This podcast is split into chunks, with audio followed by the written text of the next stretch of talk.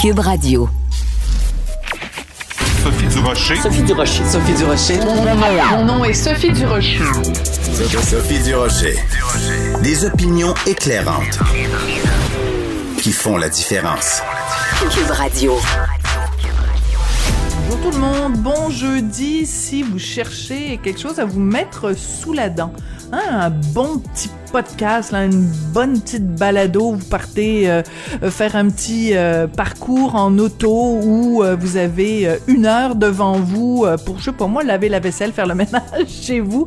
Je vous recommande euh, la toute dernière édition de notre apéro piquant. Vous savez, ce balado que je co-anime avec mon mari Richard Martineau où on reçoit à la maison, dans notre vrai salon, dans le respect des mesures sanitaires, on reçoit des invités puis on prend l'apéro avec eux. Des fois c'est alcoolisé, des fois c'est pas alcoolisé. Dans le cas de ce- celui-ci, ça n'était pas alcoolisé puisqu'on recevait Eve Salvaille, l'ex-mannequin, maintenant euh, DJ, euh, qui, euh, bon ben vous le savez, hein, elle, a eu des problèmes de consommation. Elle en a fait un documentaire, elle l'a raconté dans son livre. Bref, avec elle, on a parlé de toutes sortes de sujets et on a parlé, entre autres, d'un personnage qu'elle a croisé pendant sa carrière qui s'appelle Harvey Weinstein. Weinstein, j'ai fait le party avec plein de fois. Mais vraiment plein de fois, j'étais un DJ, euh, puis même avant, c'est pendant des années, des années, des années, il me racontait beaucoup d'histoires d'horreur. Puis Mais quand tu dis qu'il racontait des histoires d'horreur, il me qu'est-ce que racontait tu ce veux qu'il dire? faisait. Ben voyons Il il racontait ce qu'il faisait. Ah oui, il s'en vante parce que moi, je suis one of the boys. fait que là, c'est lui, qu'est-ce que tu veux faire? Il était tellement powerful. Ouais. Avant MeToo, là, ces gens-là, il y avait tellement de pouvoir, il y avait personne qui pouvait s'affronter à ça. C'était David et Goliath. Tu savais que tu allais perdre. Puis lui, il peut te détruire la vie, mais carrément. S'il décide que toi, t'es fini, t'es fucking fini dans tous Ah, les ben oui. milieux que tu peux imaginer. On l'a vu, là, les livres qui ont été écrits, ça, ils racontent, euh, Voilà. écoute, ils pourchassaient les, les gens journalistes, disaient ils rien, les gens disaient rien, puis ils copaient, puis ils glissaient ça en dessous du tapis, puis c'était leur choix de faire le métier avec ces lois-là? Alors c'est absolument euh, passionnant. Euh, je vous invite euh, bien sûr à écouter la totalité de ce podcast. Juste vous faire jouer un autre petit extrait parce que euh, ben, je vous l'ai dit, hein, Eve Salvain n'en fait pas de, secret les différentes addictions auxquelles elle, s'est adonnée, disons pendant pendant sa vie, pendant sa, sa carrière, et elle nous rappelle l'époque où la drogue de prédilection c'était l'héroïne. Quand moi je suis rentrée, c'était en même temps que Kate Moss, c'était en même Ah. temps que Nirvana, puis tout ça, c'était le Ah oui. heroin chic, tout le monde était maigre, tout le monde avait l'air malade. Puis ça, c'était à mode. Fallait Hmm. être maigre puis malade. Le heroin chic. Héroïne chic. Fait que c'était chic d'être sur l'héros, puis on l'était tous, mais c'était chic. C'était considéré vraiment comme une mode, le C'est héroïne chic. hallucinant de dire ça aujourd'hui. Oui, là. Nirvana, il était sur l'héroïne, c'était Ben oui. ça. Dans les années 90, au début des années 90, dans la mode, c'était chic de faire de l'héros. Et si t'en faisais pas, t'étais comme, tu faisais pas partie du club, puis t'étais, t'étais l'achalante qui, qui. Non, qui pas nécessairement. Tu pouvais faire de la coke. T'as t'as le choix. J'adore. T'es pas obligé d'aimer les downers. Tu peux y aimer les uppers. Ce qu'on a adoré pendant cette heure qu'on a passée avec euh, Eve Salvain, c'est sa franchise. Vous la voyez, hein, vous l'avez, vous l'avez entendu dans les différents extraits que je vous ai fait jouer. Donc, pour euh, retrouver la totalité de ce balado, ça se trouve euh, dans la section balado de Cube Radio. Et je pense que vous allez pousser quelques, ben voyons donc, en écoutant ce balado sur les ondes de Cube. De la culture aux affaires publiques. Vous écoutez Sophie Durocher. Cube Radio. S'il y a quelqu'un qui a réussi euh, à faire le pont entre euh, la musique classique, l'opéra, la musique euh, populaire, c'est bien mon prochain invité, Marc Hervieux, que tout le monde adore. C'est vrai que c'est difficile, Marc, de trouver quelqu'un qui se lèverait le matin puis qui aimerait pas Marc Hervieux. Ça existe-tu, ça, des gens qui aiment pas Marc Hervieux? Ben moi, j'essaye pas d'en trouver. Non, mais J'essaye pas de les trouver, ceux-là. non, mais c'est vrai parce que je me préparais pour faire l'entrevue avec toi. Bon, on va parler des différents spectacles de, de tes différents euh, projets, mais je me disais, tu sais, Marc, il est jamais impliqué. Bon, une fois, il y a eu une petite controverse euh, avec l'Opéra de Montréal, mais tu sais, je veux dire, t'es pas, t'es pas quelqu'un qui soulève, tu sais, les des, il y a pas des gens qui sont pour euh, Marc Hervieux ou contre Marc Hervieux. Ça doit être quand même, t'es, t'es, un gars assez rassembleur, Marc? Ben, en tout cas, je pense que c'est dans ma nature. Tu sais, euh, Ouais. il y a des affaires dans la vie qu'on fait sans peut-être nécessairement s'en rendre compte ou, ou, ou qu'on est euh, naturellement. Tu sais. Puis je pense qu'effectivement, euh, ça fait partie simplement de, de, de mon ADN, de ma, de ma nature. J'aime ça, j'aime les, les groupes, euh, autant travailler en groupe que me retrouver en groupe. J'aime euh, l'esprit d'équipe, j'aime j'aime ça. Tu sais, c'est c'est quelque chose qui, qui est très important dans ma vie. J'aime la famille, j'aime les amis. Je suis très fidèle en, amitié aussi, tu sais. Puis avec mes musiciens qui sont les mêmes depuis euh, tellement longtemps. Fait que c'est c'est- c'est c'est un grand trait de ma personnalité, je pense. Puis t'es un bon vivant. Ah ouais, ben ça, euh, on le dit, euh, on le dit en tout cas. Mais oui, j'aime les bonnes choses euh, et je suis curieux aussi, tu sais. Donc, euh, parce que pour moi, ça, ça va ensemble. Être bon vivant, c'est aussi euh, euh, avoir plein d'intérêts, être curieux, essayer plein d'affaires, euh, pas nécessairement réussir dans tout, ou bien en tout cas, euh, à- pour au moins ne pas avoir le regret de ne pas avoir essayé. Hmm. c'est- beaucoup ça, moi. C'est souvent ça que je me dis. Hey, si je laissais pas, je- c'est 100% sûr que, que je- je- ça marchera pas. Mais si je laissais, ben il y a des au moins 50% des chances que ça fonctionne. Hmm. Mais ça, c'est intéressant parce que, euh, bon, évidemment, on connaît ta carrière euh, en musique classique, en opéra. Après, le choix que tu as fait d'aller plus vers euh, la, la- la musique populaire. Mais tu sais, à travers tout ça, tu as aussi fait des livres de recettes qui ont gagné des prix euh, à l'international. Là, tu viens d'ouvrir euh, un café. Donc, on a l'impression que, justement, tu es, une sorte de, de touche-à-tout, comme si la vie était une espèce de, de buffet, puis que toi, t'avais t'avais peur de si tu si tu prends pas des crevettes avec te- ton ton fromage que tu vas manquer quelque chose. Est-ce que c'est un peu ça l'image? Ben, ben oui, parce qu'en fait, ça part aussi beaucoup de, de- d'hyperactivité, tu sais. Oui. D'avoir euh, toujours envie d'essayer quelque chose, de faire quelque chose, de réaliser quelque chose, d'avoir un projet en tête. Quand il y en a un qui est un peu ou presque fini, euh, il y en a déjà un autre qui, qui est dans la tête. Ça part de là, tu sais. Après, ben c'est aussi, comme je disais tantôt, beaucoup de curiosité, beaucoup de euh, d'envie de connaître plein de, plein de choses, euh, de, de, de, réaliser aussi des rêves. Euh, des fois, c'est pas nécessairement des rêves, mais c'est des, des idées, des projets. Puis moi, je me dis tout le temps, hey, j'ai envie de l'essayer. Tout à coup, ça fonctionnerait. Puis j'ai été assez chanceux à date. Ça, ça a souvent fonctionné. Mais le but, c'est vraiment, vraiment de, de, de se dépasser aussi. tu sais, C'est de, de, de se prouver qu'on est capable de faire tellement de choses. tu sais, Il s'agit de s'investir, c'est tout. Ouais. En tout cas, t'es pas reposant. Disons ça comme ça. Mais on aime ça. On aime ça. Ma blonde dit ça également. que t'es pas reposant.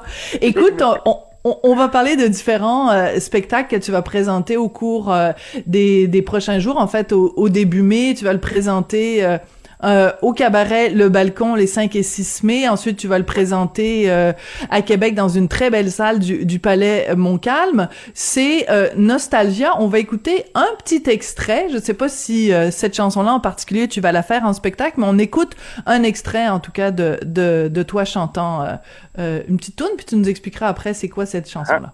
Je me souviens d'avoir aimé un certain sourire. Qu'est-il resté des jours merveilleux de printemps? Et des jours merveilleux, ça rime quasiment avec Marc Hervieux. Euh, c'est c'est euh, c'est euh, donc c'est ton côté plus euh, crooner, plus euh, je porte un veston avec un petit nœud papillon, puis je me fais un En peu, euh, je roule les épaules là. Et en fait, ce, ce, ce projet-là, Nostalgia, a été provoqué par la, la pandémie. Parce que j'étais en train de faire autre chose avant que la pandémie euh, commence. Et puis quand la pandémie est arrivée, que les spectacles se sont arrêtés, tout ça, j'étais j'étais chez moi, je regardais mes enfants qui étaient capables d'avoir accès à un film, une série, de la musique avec trois coups de, de, de pouce sur un, un appareil intelligent. Puis moi, je me suis dit, si j'avais vécu la pandémie à leur âge, mais à mon époque, qu'est-ce que j'aurais eu euh, comme euh, divertissement à la maison? Pas grand-chose. Tu sais, dans un confinement, j'aurais eu euh, la télé dans le salon en bois qui avait le 2, le 6, le 10, le 12 et le U. Et le U. Et le U. Et j'aurais eu, j'aurais eu le stéréo en bois avec les, les disques de mes parents ou de mes frères ou de mon frère. Donc, c'est tout ce que... Puis la radio, évidemment. Mais donc, je me suis dit, qu'est-ce que qu'est-ce qui jouait chez nous? La première musique qui nous influence, c'est celle que nos parents écoutent. C'est vrai. Donc, je, je- je suis parti avec cette idée, euh, puis avec euh, l'idée aussi de, de, de qu'est-ce que mes sœurs écoutaient, qu'est-ce que mon frère écoutait, qui étaient eux autres qui sont plus vieux que moi. Moi, je suis vraiment un, un accident, un- une surprise euh, dans la vie. Donc, euh, c'est c'est parti de ça. Ce qui fait que ça a été des choix par rapport à ce que j'entendais à la maison. Donc là, on entendait un, euh, un certain sourire de Michel Louvain. Michel Louvain qui, qui était un, un préféré de ma mère. Tu sais, ma mère aimait les crooners, mon père aimait plus le country. Euh, mes sœurs étaient plus dans la musique québécoise, Paul Piché, puis euh, Harmonium, Beau Dommage, tout ça. Mais et c'est- en dressant une liste Mhm. de ce que j'entendais le plus souvent que j'ai fait donc le choix des chansons pour les deux albums Nostalgia. Puis après, ben j'ai dit, j'ai dit euh, euh, tant qu'à faire, euh, pu- puisque maintenant on peut sortir puis être dans une salle de spectacle aussi bien euh, le, le transposer sur la scène ce, ce, ce projet-là. Mais ce que j'aime de cette idée-là, puis je trouve ça très touchant, euh, ce que tu racontes, c'est aussi de dire, ben, c'est c'est c'est bien là les artistes émergents, c'est bien la relève, mais on est tous faits de souvenirs, on est tous faits de même même euh, même quelqu'un, j'imagine que même si on parlait à Charlotte Cardin là, qui est qui est qui est toute jeune, euh, elle aussi, il y a un petit peu de Michel Louvain dans Charlotte Cardin. Je veux dire, on est tous faits de ceux qui sont venus avant nous, puis c'est important de leur rendre hommage. Ben, en fait, moi, je trouve souvent que euh, on oublie justement autant dans, dans nos choix culturels que, que dans la vie en général, que dans l'histoire, que dans l'histoire, Mm. on oublie d'où on vient. Puis des fois, ben, ça peut, peut peut-être aider pour savoir où on va s'en aller, tu sais. Mais, mais euh, moi, j'avais, je sais pas si c'est la, la nostalgie ou l'âge qui m'a qui m'a amené à ça, mais euh, j'étais j'étais soudainement très nostalgique au début de la pandémie. Puis ces souvenirs-là me faisaient du bien, tu sais, dans une situation où, avouons-le, là, on était tous insécures, puis tous euh, assez étonnés de ce qui nous arrivait. On Moi, ça était faisait déprimés. On était déprimés, Ben ouais, on peut le ça dire. me faisait du bien, ces souvenirs-là. C'était comme, oh wow, je nous revoyais euh, en souper en famille, puis c'était une époque, là, on écoutait la télé en train de souper, puis euh, on écoutait Michel Louvain à, à ses émissions de, de, de télé. Puis c'est là que tout à coup, je me suis rappelé justement que ma première apparition comme chanteur professionnel, c'était à l'émission de Michel Louvain euh, de Hein? Bonne Humeur en 1989. Ça, c'est ma première, première apparition à la télé comme chanteur professionnel. Fait que là, hey, écoute, après, là, c'est un tsunami de souvenirs qui t'arrive dans la tête parce que un en provoque un autre. Puis c'est, vraiment intéressant. à- Fait que c'est, dans le spectacle, je chante les chansons, évidemment, mais je raconte aussi tout ça, tous ces souvenirs-là. Puis comment, euh, tout à coup, j'ai eu l'idée de cette chanson-là à cause de quels souvenirs dans ma vie. Donc, euh, on est vraiment dans ce- ce- cette, cette idée-là. là. Donc c'est ça. Donc tu pas, tu fais pas juste chanter les chansons, tu racontes des anecdotes, Ouais. exactement comme dans ton tes, tes, tes livres de recettes. Hein, c'est ça. Tu nous donnes une recette, tu nous racontes l'anecdote qui vient avec, et à l'écrit et à l'oral, tu es un raconteur hallucinant, Marc Hervieux. Oh, fait. Non mais non mais c'est vrai là. De- dans, dans tes livres de recettes tu nous racontes des histoires qui ont tu te dis voyons tabarnouche c'est pas c'est pas possible que ça lui soit arrivé euh, telle histoire là tu es un bon raconteur Marc. Est-ce que t'en es Ben, conscient? j'aime raconter, j'aime raconter les, les, les histoires. Et puis euh, euh, le, le challenge pour les livres de, de, de cuisine, ça a été particulier parce que je, je me disais, est-ce que je suis capable de, de raconter mon histoire par écrit, puis qu'elle sonne comme quand je la raconte, pardon, de vive voix. Mm. tu sais. Et ça, c'est c'est un gros défi. Moi, j'ai j'ai été terrorisé par ce défi-là au début.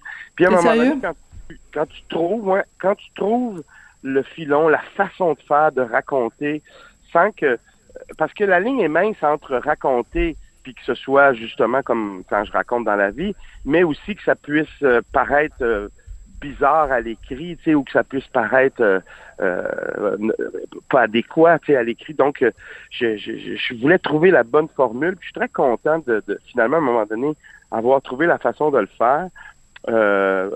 parce que je, je, me serais pas contenté de dire ah ben ouais ça sonne pas comme quand je le raconte en, en vrai en personne mais ça va être ça tu sais non je voulais vraiment qu'on trouver le même ton donc euh, ça, ça- mais c'est le fun de raconter tu sais. Je sais qu'il y a des gens qui sont qui sont incapables de raconter. Moi ma blonde me dit tout le temps ça. Marc comment d'abord comment tu fais pour te rappeler de tous ces souvenirs? Et comment après tu fais pour les raconter? Mais c'est- tu sais, c'est c'est quelque chose qui, qui vient euh, très naturellement pour moi. Absolument. Euh, et c'est pas donné euh, à tout le monde. Moi, Richard, quand je raconte euh, une histoire, Richard il dit toujours que je suis comme Ephraim, là, le personnage. je suis pas, je suis pas très bonne. Je, je, je manque les punchs. Je suis vraiment pas bonne. Fait que tu me donneras des leçons de comment raconter des Oui, ben histoires, oui. euh, Marc Hervieux. Écoute, euh, je l'ai mentionné très très rapidement euh, tout à l'heure, mais je trouve que c'est important de, de revenir là-dessus. Tu as ouvert un café à Sainte-Adèle, le café des bons vivants. Quand j'ai vu ça passer au début, tu l'avais, t'avais comme laissé entendre ça sur ton compte euh, Instagram. Puis après, bon, on a vu que c'était pour de vrai là, c'était pas. Puis tu Ouais, travailles là avec tes filles et tout. Alors, c'est quoi cette idée-là? Comment ça t'est arrivé cette idée-là? Il me semble que c'est quand même euh, à pousser ça loin là. Tu sais, je comprends que t'aimes ça Ouais. manger et tout, mais ouvrir un café, c'est quand même un casse-tête en 2022 Oui, là. oui, oui, c'est pas facile, c'est pas simple. Euh, déjà pour euh, pour trouver du personnel, tu sais, c'est Ouais. pas facile. Mais euh, en fait, c'est une vieille idée que j'avais euh, depuis jeune adulte, parce que jeune adulte, j'ai travaillé dans des cuisines, dans des restaurants, dans une base de plein air où je faisais la cuisine, aussi une base de plein air familiale, euh, dont d'ailleurs je raconte beaucoup d'histoires dans, dans les livres. Mais euh, j'avais ce rêve-là, ce, ce- ce- cette idée-là. Euh, puis justement, comme je disais, ben, la pandémie m'a donné du temps pour bien des affaires. Tu sais, la pandémie m'a m'a donc donné le temps d'écrire les livres parce que l'idée des livres était arrivée bien avant que la pandémie éclate. Euh, le projet Nostalgia, lui, c'est la pandémie qui l'a qui l'a provoqué, mais l'idée d'un café, ça, ça- date d'il y, y a 35 ans, 40 ans. Ah, à ce point-là? euh, puis, oui, oui, oui, j'étais tout jeune, puis je voulais ça. Mais là, tout à coup, pendant la pandémie, je revenais de, de concerts euh, en Abitibi. À cette période-là, il y avait des, des zones de couleurs. Moi, je, je venais de la zone rouge. J'étais allé en zone orange. J'avais pas le droit de rien faire. Euh, donc, j'attendais toute la journée dans ma chambre d'hôtel. Puis, c'est là que je me suis dit, tiens, j'ai du temps. Essayons de trouver l'endroit idéal pour ouvrir ça, ce café-là. Puis, euh, faisons l'exercice de voir comment je pourrais mettre ça sur pied. Puis ça s'est fait de cette façon-là. Puis c'est, en mars l'année passée, il y a un an, que après les concerts en Abitibi, je suis arrêté ici à Sainte-Adèle. J'ai visité le local, j'ai dit c'est en plein ici, coup de cœur total. Ah, avec Euh, les j'avais poutres, c'est magnifique. Déjà, ouais. Et puis finalement, euh, euh, ça s'est fait. Là, le processus a commencé. On a acheté la, la bâtisse, puis j'ai rénové ça. Ça aussi, c'est du temps que j'avais pendant la pandémie parce que je l'ai rénové en grande partie moi-même, avec Wow. évidemment de l'aide extraordinaire.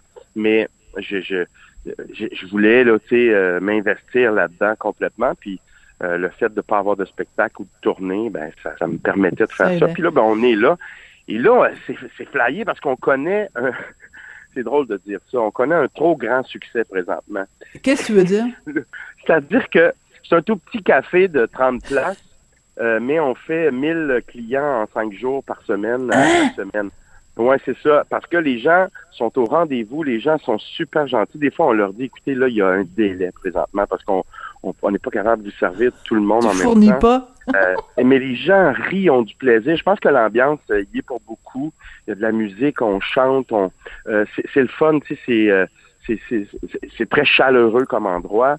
Et puis euh, c'est fou là, ça, ça transpose, ça se transpose sur les gens. Il y a des après-midi, je vois les gens se parlent d'une table à l'autre. Je dis, coudonc, c'est Hein? ils connaissent tous? Pas du tout. Ils connaissent pas.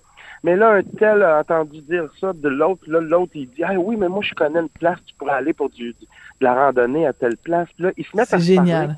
Écoute, c'est tellement le fun. Puis c'est le, le but de l'affaire. Ben oui. Alors Marc, il nous reste 10 secondes. Euh, je veux te poser une question extrêmement importante. J'ai vu euh, une photo dans le magazine 7 jours de toi dans ton café. Euh, tu tiens euh, à la main une plaque avec des croissants et tout ça, des pains au chocolat. Et je t'ai jamais vu aussi mince. Alors il y a quelque chose qui marche pas. T'as un café où tu fais des croissants et des pains au chocolat et t'es maigrichon. C'est quoi ton secret, Marc Hervieux? Bon, d'abord, je, je suis vraiment pas maigrichon. Peut-être que l'angle de la photo était parfait. mais mais c'est vrai que c'est vrai que j'ai j'ai j'ai essayé de faire attention encore une fois là, tu sais parce que plus on vieillit, plus on se dit écoute, on voit pas ce qui se passe à l'intérieur hein, puis euh, faut mettre les chances de notre part. Alors Non, mais euh, tout le monde a pris du poids pendant la pandémie, sauf Ouais. Marc Hervieux qui en a perdu.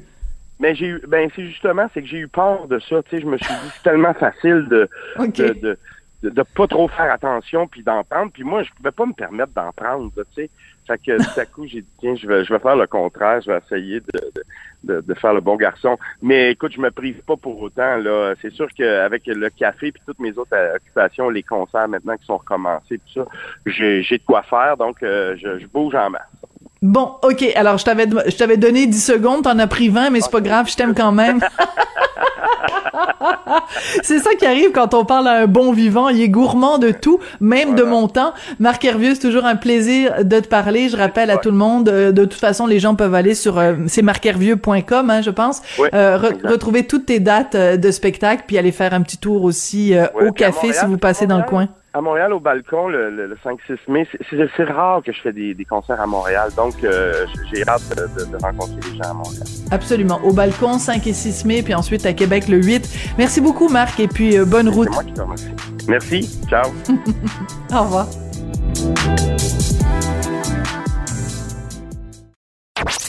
Sophie Durocher. Une femme distinguée qui distingue le vrai du faux. Vous écoutez Sophie Durocher. Décidément, il n'y a pas juste les humoristes qui font des mauvaises blagues. Des fois, ce sont les politiciens qui se prennent pour des humoristes et qui font des mauvaises blagues. On en a eu un bon exemple euh, à l'Assemblée nationale avec François Legault qui a dit au sujet de Pierre Arcan, le député libéral, il est pas mort, lui. On va parler de tout ça et de ce que ça signifie, ce que ça nous dit sur l'état d'esprit du premier ministre. On va parler de tout ça donc avec Patrick Derry, qui est chroniqueur ici à Cube et qui est analyste en politique publique. Patrick, bonjour. Bonjour, Sophie. Quand j'ai vu ça, moi, je me suis dit, ça ne fait, ça n'a rien pour euh, convaincre les gens qui sont cyniques par la, par rapport à la politique. Ça ne fait qu'alimenter le cynisme à un premier ministre qui est aussi arrogant. Oui, c'était, ça passait un petit peu de travers, euh, surtout que bon, euh, Pierre Arcan, c'est un parlementaire qui est respecté. Euh, c'est pas, c'est euh, bon, il, il- avait été, euh, il avait quitté temporairement dans des un peu en disgrâce parce qu'il était parti en, en vacances pendant qu'on disait qu'il fallait pas voyager là, pendant la, la- la pandémie un peu plus qu'un an. Mais euh, il avait perdu ses fonctions au sein du caucus libéral. Il est revenu, il est président du caucus libéral. Puis c'est c'est pas quelqu'un qui fait dans les attaques personnelles. C'est quelqu'un qui est toujours posé, qui qui est sur le fond. Euh, c'était une attaque qui était, euh, puis bon, il y a 70 ans aussi quand même aussi là. Euh, c'était- un peu gratuit. Ouais, c'est un peu gratuit. Alors, il faut spécifier quand même que euh, euh, le premier ministre s'est excusé. Donc, on, je te propose et je propose aux auditeurs qu'on écoute un petit extrait de la réaction de Pierre Arcan lui-même, suivi des euh, simili euh, excuses, en tout cas justifications de François Legault. Et aujourd'hui, je peux simplement vous dire qu'il n'était pas digne d'être premier ministre. Si vous me permettez l'expression, c'était vraiment un, cheap shot. Ce matin, quand j'ai vu qu'il se levait enfin, je me suis dit, ben enfin, il est pas mort, on, l'utilise enfin. Donc c'était positif à l'égard de Pierre, bon, moins à l'égard peut-être de Dominique, mais c'était une mauvaise blague, c'était mal perçu, puis je me suis tout de suite excusé. Ouais, c'est une drôle de justification. Ça ressemble beaucoup à du pédalage, mais donc il a ramé fort François Legault. c'est, c'est, c'est la justification est encore pire. C'est sûr que, tu sais, on le sait, là, en québécois, quand tu dis de quelqu'un, hey, il est pas mort, lui, c'est une façon de dire, ça fait longtemps qu'on l'avait vu, il vient, il vient de revenir. Tout le monde comprend ce que ça veut dire. En contexte politique, partisan, évidemment, c'est les, euh, les adversaires. Puis, bon, M. Arcan plus aussi, il était déjà revenu en chambre depuis un moment. Il posait des interventions souvent. Et moi, la façon dont M. Legault, tu sais, que, qui a lancé une mauvaise blague, c'est une chose, ça peut arriver. C'est des fois, là, tu t'amuses, tu du plaisir en chambre, tu oublies un peu. Là, pour eux autres, c'est leur travail. Tu fais des blagues au travail. Ben, eux, c'est leur travail. Mais c'est de répondre ça après. S'il avait juste dit, écoutez, c'était complètement déplacé, ça fait pas sa place, j'ai pas à dire ça encore moins comme premier ministre, ça se serait arrêté là. Mais là, c'est après ça, c'est qu'il essaye justement de justifier en dire, regardez, j'ai voulu le, comme le complimenter, c'était positif, il est en bonne santé, Pierre, finalement. Et euh, c'est un peu nous prendre pour des valises. Ça, c'est un trait de caractère qui revient ch- chez M. Legault et chez plusieurs autres politiciens aussi, mais ça fait quelques fois qu'on le voit chez, chez M. Legault. C'est-à-dire que quand il se fait prendre un peu les culottes à terre ou qui n'est pas sur son message, il, il va inventer. Comme par exemple, quand il a dit qu'il suivait toujours les recommandations de la santé publique, ben, on a des exemples. C'est Ouais. Pas vrai, OK? C'est pas vrai. Quand il dit que c'est la santé publique qui décide aussi, c'est pas vrai. D'ailleurs, il a déjà dit lui-même que quand, à un moment donné, pour défendre ses décisions, il disait c'est moi le boss. Fait qu'il l'a dit aussi. C'est pas vrai, mais ça n'empêchera pas de dire le contraire. Euh, Quand il avait dit qu'il rendrait public tous les avis de la santé publique, Voilà. c'est c'est Voilà. toujours pas fait. Et des mois plus tard, il y avait encore des demandes pour certains avis qui dataient de très longtemps. C'est impossible. Récemment encore, il a fallu euh, faire, des- écoute, il y a des demandes d'information, d'accès à l'information pour un avis qui avait été rendu à- avant le dernier couvre-feu. Puis c'était ridicule, c'est ressorti caviardé. C'est euh, Thomas Gerbet avait publié ce qu'il avait reçu. C'était juste des. Thomas des Gerbet de Radio-Canada, oui. Oui, oui. Radio-Canada, oui, exactement. Et fait que c'est, c'est pas vrai. Puis moi, j'ai un, exemple personnel que je me rappelle quand Ah, vas-y. j'avais sorti, moi, les, les, les paliers d'alerte. On se rappelle au début de la pandémie, l'automne 2020, le gouvernement avait mis en place des paliers d'alerte par région, vert, jaune, orange, rouge, pour Oui. euh, des- et, et qu'il avoir des critères pour décider quand une région passe du vert au jaune, au orange, au rouge. Et là, on était dans une situation un petit peu surréelle où il y avait des paliers d'alerte, mais les critères, on les savait pas. Et le gouvernement voulait pas les rendre publics. Et des paliers d'alerte, il y en avait partout ailleurs. Et moi, j'avais mis la main, entre autres, sur les, les, les- comme, comme d'autres, sur les paliers en Europe, en Islande. J'avais les critères en Islande, j'avais pas ceux du Québec. Et finalement, j'avais été chanceux, j'avais été capable d'avoir ceux du Québec qui avaient été discutés dans une réunion avec des médecins spécialistes. Je les ai sortis. Évidemment, ça a fait du bruit, ça a été relayé Mais oui. par les médias parce que tout le monde était après ça. Et là, le matin même, ça donne bien, le premier ministre, il y a un point de presse. Et là, on lui pose la question de regarder les paliers d'alerte qui sont sortis. Et là, M. Legault, c'est probablement pas tout le détail de ça. Puis c'est normal, c'est pas à lui d'avoir les deux mains dedans. Mais au lieu de dire, écoutez, je sais pas, je vais m'informer, je vais voir c'est quoi, il a dit, ah ouais, ça, je l'ai lu dans les journaux, c'est un vieux document. Fait que là, juste là-dedans, il y a deux Ah oui. mensonges. Parce que quand tu dis, je l'ai lu dans les journaux, c'est pas vrai parce que je l'ai sorti à 8 h moins quart le matin. Fait que les journaux, ils Ben étaient imprimés, livrés. C'est ça. sorti sur les médias sociaux, puis après ça, c'était repris euh, sur le web, sur le Par web les sur médias. plateformes. Et puis après ça, quand tu dis que c'était un vieux document, c'était pas vrai non plus parce qu'on était le mercredi, puis la présentation avait été faite le lundi, deux jours avant, par des représentants du ministère de la Santé et de la Mm, Santé mm, publique mm. à une réunion organisée, ah, c'est un panel web organisé par la Fédération des médecins spécialistes. Fait que c'est- c'était Ouais. pas un vieux document, c'était le plan qu'on validait avec une fédération médicale. Mais surtout, ce que ça nous dit, l'exemple que tu nous donnes, euh, les exemples que tu nous donnes, Patrick, puis euh, le ton aussi sur lequel hier euh, il a dit ça, le premier ministre, c'est une, une arrogance. C'est-à-dire que tu, tu, dis il est au travail, puis c'est comme ça que les gens parlent, euh, comme eux, quand ils parlent quand ils sont au travail. Le problème avec François Legault, c'est qu'on a l'impression qu'il prend l'Assemblée nationale pour son salon, puis que, tu sais, il y a des gens qui, qui, quand ils regardent la télé, ils répondent à la télé, puis ils parlent à la télé. On a l'impression que lui, il est comme dans son salon en pantoufles en pyjama. Euh, ce qui nous amène à, à notre deuxième sujet, c'est que vu que les sondages en ce moment sont tellement favorables à la CAQ, on a l'impression que les gens à la CAQ se disent, ben, de toute façon, on peut faire n'importe quoi, de toute façon, on va être réélu. Euh, c'est comme si l'Assemblée nationale leur appartenait, et c'est pour ça que l'opposition, et entre autres Pascal Bérubé, euh, s'inquiète justement que cette fameuse réforme du mode de scrutin qui nous avait été promise, ben, elle, elle est pas mise en branle. C'est ça, parce que là, euh, bon, les sondages, évidemment, sont favorables, mais sais, sont, sont pas favorables. La CAQ n'a pas non plus des, euh, des intentions de vote staliniennes ou euh, sais, c'est c'est un- c'est autour de 40-42% ce qui est bon, ce qui, au Québec, depuis une soixantaine d'années, est généralement suffisant pour générer des, des gouvernements majoritaires. Mais là, présentement, ce qui se passe, et c'est pour ça que M. Bérubé a parlé d'une distorsion sans précédent, c'est qu'avec 40% des projections des votes, les projections montrent que la CAQ pour aller chercher 100 des 125 sièges. Donc, 80% des sièges. Ça, c'est une domination absolument sans partage. Puis juste pour mettre en perspective ce que ça représente, là, c'est-à-dire que si tu additionnes les intentions de vote du, de Québec solidaire, du Parti québécois puis du Parti conservateur, tu n'arrives pas loin de 40% donc c'est pas tellement loin de ce que la CAQ a présentement. Sauf que eux, présentement, au lieu d'une projection de 100 sièges, sont à peu près à 9 ou 10 sièges. Hmm. Les trois ensemble les trois ensemble.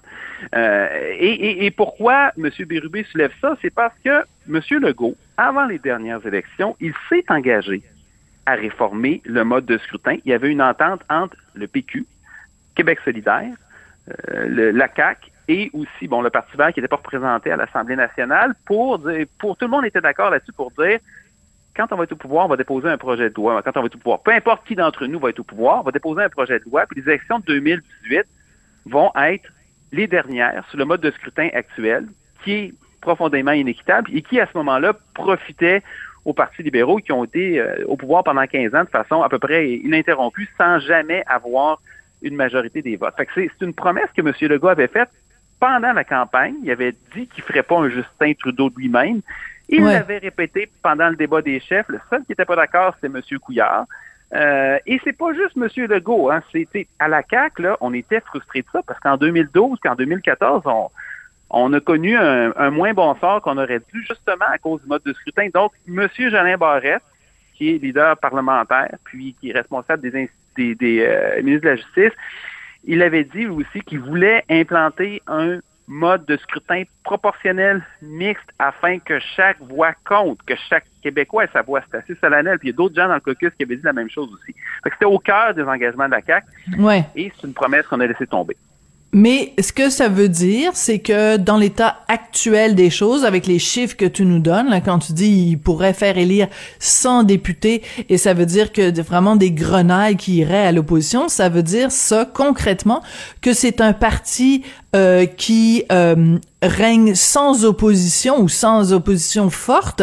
Et euh, ben il y a personne qui veut ça parce que moi je veux peu importe la, la, la partisanerie le jeu démocratique c'est justement que tu as un parti au pouvoir qui euh, va de l'avant avec certaines propositions mais il est il a en face de lui une opposition forte qui lui permet en fait c'est l'équilibre des forces et ce qu'on ne veut pas avoir c'est un déséquilibre des forces et c'est ça qui est très inquiétant, je trouve. Absolument, parce que c'est un contre de base, c'est-à-dire que peu importe, c'est comme quand tu joues au hockey, il y a des règles. Il y a un arbitre, on connaît les règlements, on respecte ça.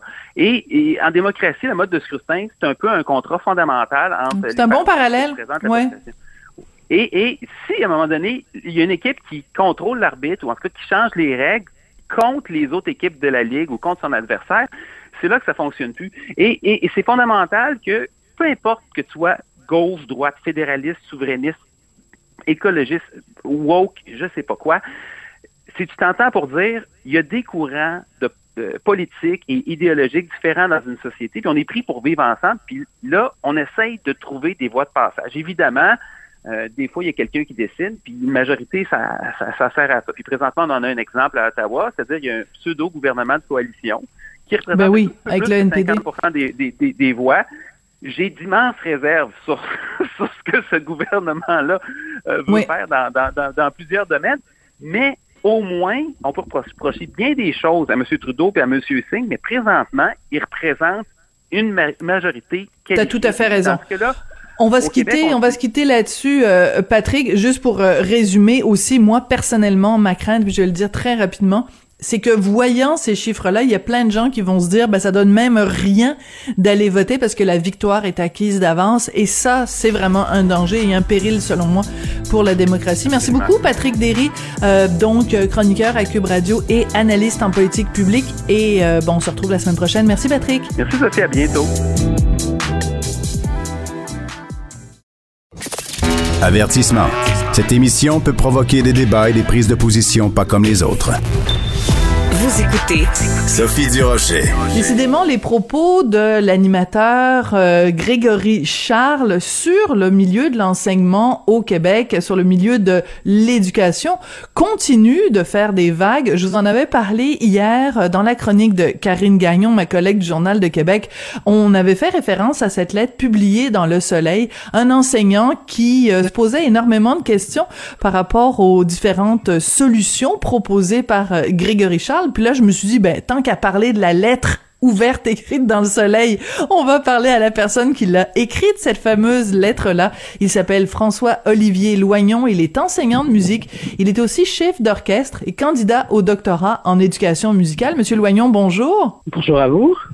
Alors, vous avez écrit euh, dans Le Soleil, donc, cette réponse au cri du cœur de Grégory Charles sur l'éducation. Euh, commençons par euh, le, tout début.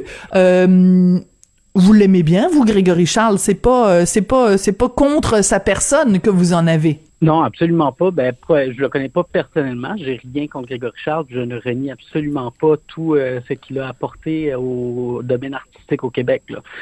Ça, c'est, quelque chose qui m'est revenu souvent à la lettre qu'on m'a dit que ah, je, je dis aux gens qui n'ont pas le droit de dire leur opinion. Non, justement, il a le droit à son opinion.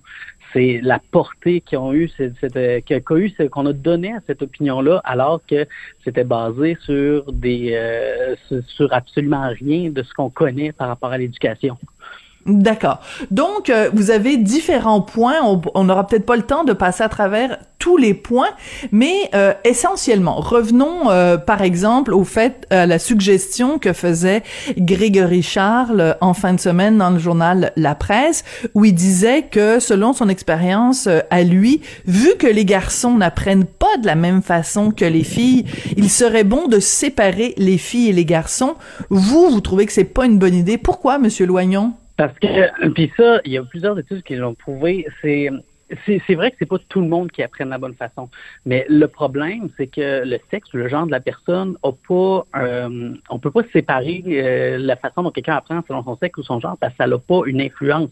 C'est sûr que la façon dont la personne est élevée, le contexte dans lequel elle est élevée, peut-être que là, euh, les rôles de genre peuvent venir avoir un effet. Mais le fait d'être un gars ou une fille vient pas, euh, vient pas influencer directement la façon dont on apprend ou ce qu'on aime ou ce qu'on n'aime pas. Fait que c'est ça, euh, qui- qu'on qu'on sépare les classes selon le style d'apprentissage, ça c'est une idée de réflexion. Mais qu'on base cette séparation-là sur le sexe ou le genre de l'élève, c'est là qu'on n'a pas vraiment un impact. Ça, ça a été prouvé par les études sur l'apprentissage des gens. Puis au contraire, ça peut avoir un effet négatif, surtout au fait après ça, quand ils viennent le temps de s'intégrer en tant que société, mais qui ont toujours été éduqués séparément, garçons et filles. Hmm. Ouais, c'est ça. Euh, parce que moi, je, ben, je sais pas vous, ça, avait- ça a été quoi votre expérience? Moi, euh, tout mon secondaire, euh, je l'ai fait dans une école où il y avait que des filles. C'est une des expériences les plus détestables de ma vie parce que je, je, je vivais ma vie euh, dans un dans- à, la, maison euh, dans, la, dans, dans dans tous les aspects de ma vie où il y avait des hommes et des femmes ensemble puis là de 8 heures le matin jusqu'à 4 heures l'après-midi j'étais dans un environnement où il y avait juste des filles j'ai détesté ça parce que ça ne correspondait pas à la réalité du, du vrai monde euh, Et puis, si vous me permettez, ce qu'on oublie, c'est qu'aussi, c'est qu'une des missions de l'école, puis ça c'est dans le programme de formation, c'est de socialiser le jeune. Mais là où moi j'ai un problème, c'est en quoi c'est socialiser quelqu'un, de le mettre seulement avec les gens de son sexe, puis après lui dire, ben va dans la société, puis socialise. Hmm. C'est, il est là le problème. Ouais, il y a un argument qui a été utilisé cette semaine par euh, euh, quelqu'un qui est un, directeur d'école qui disait euh, ben de toute façon on pourrait pas faire ça euh, en 2022 séparer les filles et les garçons parce qu'il y a trop euh, de diversité de genre puis euh, il y a des gens qui se considèrent filles le lundi puis garçons le mercredi. Donc ce serait trop difficile à gérer. Qu'est-ce que vous pensez de cet argument là monsieur Loignon? Ben, personnellement, je pense que c'est un peu, euh, je vous dirais, c'est un peu euh, simplifier le concept de non-binaire et tout ça, d'avoir, de, de présenter ça comme ça, parce que je pense que c'est plus complexe que de sentir gars un matin puis fille l'autre le matin. Mais il reste que cette réalité-là, elle est là aujourd'hui. Puis justement, ça apporte ce problème-là. Si on a quelqu'un qui est euh, qui est en découverte de son identité sexuelle, de son idée de genre, puis après ça, on lui dit, ben non, nous, il va falloir que tu choisisses une des deux boîtes, puis que ceci va déterminer la façon dont tu vas apprendre, puis ton style d'apprentissage, on est complètement en train de passer à côté de la mission de l'école. Hmm. Je comprends, c'est très intéressant. Euh, cette discussion-là est drôlement intéressante sur euh, l'éducation parce que euh, parce que vu que tout le monde est passé par l'école, que euh, des gens qui ont des enfants euh, on, on, a l'impression que n'importe qui peut avoir son opinion et que toutes les opinions se valent. Vous, vous dites, hey, wow, wow, wow, attendez deux secondes. C'est pas parce que euh, vous avez été professeur à Star Academy que ça vous donne une légitimité pour parler du système d'éducation. Est-ce que ça veut dire, Monsieur euh, Loignon, que il y a seulement des experts, que des gens qui ont fait des doctorats ou des maîtrises ou que est-ce qu'il y a seulement les experts qui peuvent parler d'éducation? Euh, pas du tout. Puis là-dessus, je vais vous répondre en deux points. Premièrement, euh, je pense que c'est sûr que euh, le fait d'avoir des enfants à l'école, je pense pas que ça donne vraiment une expérience du milieu d'éducation, tout comme fréquenter un hôpital ne me donne pas une expérience du milieu de la santé. C'est sûr que tout le monde a le droit à son opinion. Maintenant, un, ça dépend de la portée puis l'équivalence à laquelle on donne cette opinion-là. Et de, aussi, ça dépend, euh, comment, comment je pourrais vous dire, vous dire ça? Euh, ça pas l'heure de chercher mes mots. Mais euh, ça, ça, dépend aussi de la façon dont c'est présenté, parce qu'ici, je, je renie aucunement l'expérience que Grégory Charles a eue avec des décrocheurs ou avec un contexte de Star Academy. Mais le problème, puis selon moi, c'est un des problèmes qu'on a avec le ministre actuel, c'est de prendre un contexte particulier dans lequel on a eu une méthode qui a fonctionné, puis après ça, d'appliquer ça à tous les contextes au Québec, alors qu'on sait qu'il n'y a pas un contexte d'éducation qui est pareil. On n'enseignera pas pareil dans un milieu rural, dans un milieu urbain, dans un milieu favorisé, dans un milieu défavorisé, en concentration, en régulier. Fait que, prendre une recette puis vouloir l'appliquer à tout le monde, c'est justement ce, ce, manque de compréhension du contexte de l'enseignement-là. Et l'autre point, comme je dis, puis quand je, puis quand je parlais des experts, c'est justement, c'est pas juste les doctorats la maîtrise, puis ça, c'est encore là, je parle en mon opinion personnelle. Une des choses qu'on a tard quand on fait des programmes d'éducation la réforme, c'est que justement, on consulte pas, même pas maîtrise le doctorat, mais la personne qui va appliquer cette réforme-là, qui va appliquer ce programme-là sur le terrain. Parce que comme je disais à la fin du texte, on a beau vouloir révolutionner le système d'éducation, puis selon moi, on en a besoin. Mais si on met les profs en dehors de tout ça, puis après on leur arrive avec une réforme, puis euh, quelque chose de pré-marché en dehors, puis on lui dit applique ça, alors qu'il n'a pas été consulté, on ne lui a Mhm. pas euh, montré la pertinence de tout ça, puis on lui a pas dit qu'est-ce que ça va apporter à l'élève, puis qu'il n'a pas eu son mot à dire là-dessus, c'est sûr qu'il va y avoir une déconnexion. Parce que c'est le prof qui, au jour le jour, est sur le terrain avec l'élève et il vit cette réalité-là. Ouais, c'est-à-dire qu'au lieu que la réforme parte d'en haut pour aller vers le bas, ce serait peut-être bien que les réformes soient justement initiées par euh, le terrain lui-même, euh, plutôt que de, de se le faire imposer. On, on comprend fort bien euh, ce, ce point de vue-là. Euh, écoutez, dans votre texte, qui est vraiment extrêmement euh, intéressant et qui a fait beaucoup jaser, hein, il a beaucoup, il a beaucoup circulé ce texte-là et il a provoqué beaucoup de, de réactions. À un moment donné, vous faites référence, vu que vous êtes aussi dans le domaine de la musique, vous dites, euh, pour les Grégory Charles et autres musiciens de ce monde, il me ferait plaisir de jaser de El Sistema. C'est quoi El Sistema? Justement, vous avez l'occasion d'en parler, alors expliquez-nous ce que c'est. Écoutez, là, c'est sûr que je vais essayer de vous résumer ça en deux minutes. Oui, oui, bien Je vais sûr. parler pendant des heures. Mais Oui. le Sistema, c'est un système qui est né au Venezuela, puis qui a été un peu, euh, qui est rendu un peu partout dans le monde, qui surtout qui évolue dans les milieux défavorisés. C'est un principe selon lequel un enfant rentre à l'école, on lui fournit un instrument, puis on lui fournit une heure de musique par jour. Et euh, ça au sein d'un orchestre dans lequel si on va se baser beaucoup sur l'apprentissage des pères, des plus vieux enseignent aux plus jeunes, etc. Et le but de, de tout ça, ben, non seulement le but, mais ce que ça apporte aux jeunes, c'est non seulement une, euh, une expérience musicale qui est super, qui va développer tout ce que la musique peut développer chez l'enfant, mais une expérience de vie en société, de vie en communauté. Parce que dans un orchestre, le principe est qu'on a beau avoir 20 violons dans une section, s'il y en a un qui joue pas bien, c'est toute la section qui va pas C'est bien. vrai. Fait que C'est ça vrai. développe cet aspect-là de, euh, de vie en communauté, d'interresponsabilité. On a besoin les uns des autres. Ça, ça vient chercher ça chez les enfants. Puis une des, parmi les choses que ça a apporté au Venezuela, où ce que ça a été implanté, c'est justement non seulement plus de gens qui restent à l'école, donc qui finissent par euh, diplômer, puis qui vont euh, euh, améliorer leurs chances de succès dans la vie, mais aussi une diminution des comportements asociaux dans cette société-là. C'est-à-dire moins de criminalité, moins de délinquance, parce que justement, ce système-là permet aux gens, par la musique, de devenir des meilleurs acteurs dans la société. Et ça, justement, Très moi, c'est là-dessus que mon doctorat se poserait de voir comment on pourrait avoir une version de ça au Québec. Puis ce serait quoi? Euh, parce qu'on sait que la musique, ça développe au niveau cognitif, ça développe au niveau affectif, ça développe euh, certaines attitudes sociales. Mais moi, c'est de voir à quel point quelqu'un qui rentre dans ce programme-là, euh, une fois qu'il en sort, à quel point, euh, non seulement socialement, mais euh, ce qu'on appelle, il est capable de se projeter dans l'avenir dans une meilleure position que s'il n'avait pas eu cette expérience-là de vie en société orchestrale. Très intéressant. Donc la vie, euh, l'orchestre comme métaphore de la vie en société, c'est drôlement intéressant. Dans votre texte, vous faites aussi référence euh, aux ouvrages d'un dénommé Ken Robinson qui a écrit euh, un livre qui s'intitule Changer l'école, la révolution qui va transformer l'éducation. Pouvez-vous très très très brièvement, parce que je suis sûre qu'encore une fois vous pourriez passer des heures à en parler, mais nous expliquer c'est quoi les idées de ce monsieur Robinson, puis comment ces concepts-là pourraient s'appliquer au Québec, Monsieur Loignon? Encore une fois, ça, je vais vous résumer ça très rapidement. Oui, oui, oui. fond, Ben, faites, œuvre de pédagogie, là. Résumez-nous ça.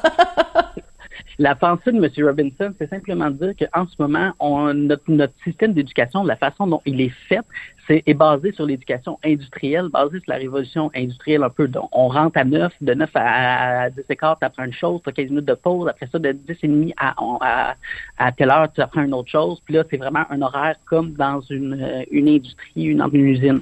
Lui, son, son constat, c'est que ça, non seulement ça tue la créativité des jeunes, mais c'est pas tout le monde qui est fait pour rentrer dans cette espèce de moule-là de tu fais ça à telle heure, tu fais ça à telle heure.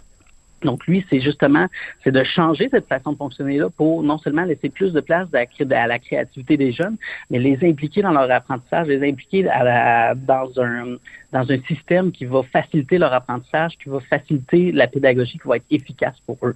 Et là, il y a plusieurs suggestions. Puis ce qui est bien, c'est que ce livre-là a été traduit en français, dans lequel il y a beaucoup de d'exemples de, euh, de programmes qui ont été développés avec cette mentalité-là dans des milieux francophones.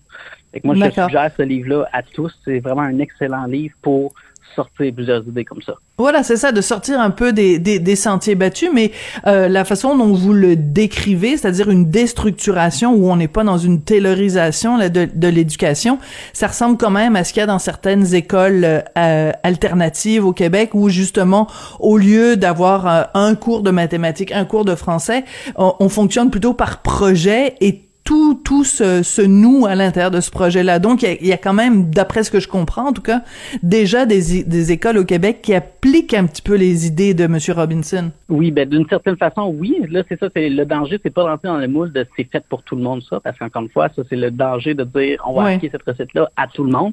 Mais oui, euh, on a à, à- il y a beaucoup de, non seulement de recherche, mais de, on, on devrait s'intéresser à ces méthodes d'enseignement-là, puis leur- peut-être leur laisser une plus grande place. Hmm. Un des problèmes qu'on a au Québec, Monsieur Loignon, c'est euh, le décrochage chez les garçons. Il y a vraiment une, une, une disproportion dans le nombre de, de, de garçons qui décrochent.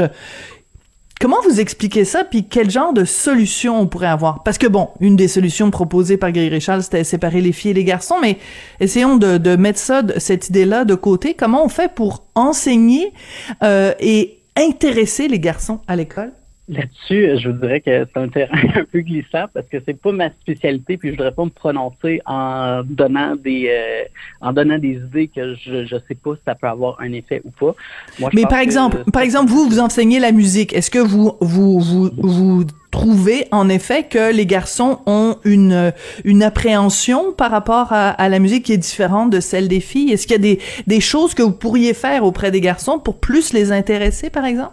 Euh, une appréhension, pas nécessairement. C'est sûr que moi, du côté de la musique, puis je veux dire, ça, c'est un des aspects de- d'enseigner les arts. C'est enseigner les arts, c'est parler des émotions, à être proche des émotions.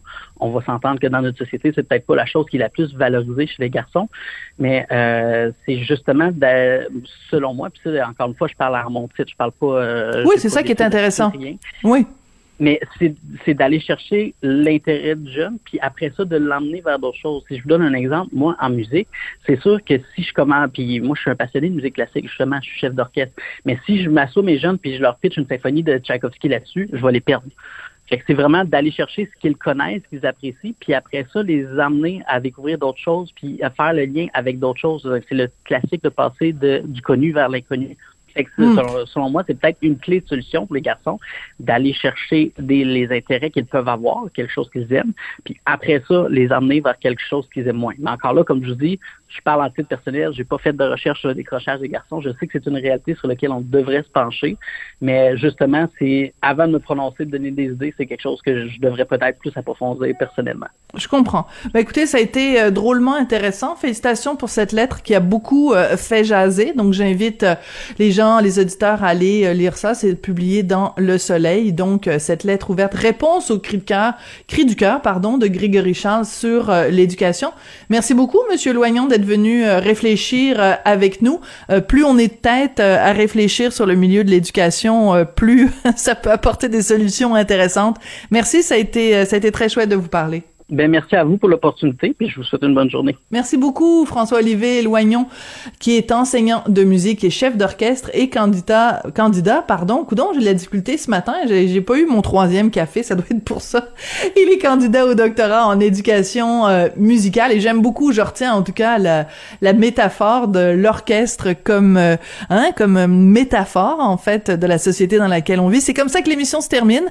Merci beaucoup à Jean-François Paquet à la réalisation, Fran-Laurence Lamoureux à la recherche. Et vous, chers auditeurs, écoutez, les, les chiffres commencent à, à sortir sur euh, les, la diffusion des, des podcasts de Cube euh, Radio qui se trouvent vraiment en très, très, très forte position dans euh, les habitudes d'écoute des Québécois. Donc, on vous en remercie. Merci beaucoup d'être là et on se retrouve demain. Cube Radio.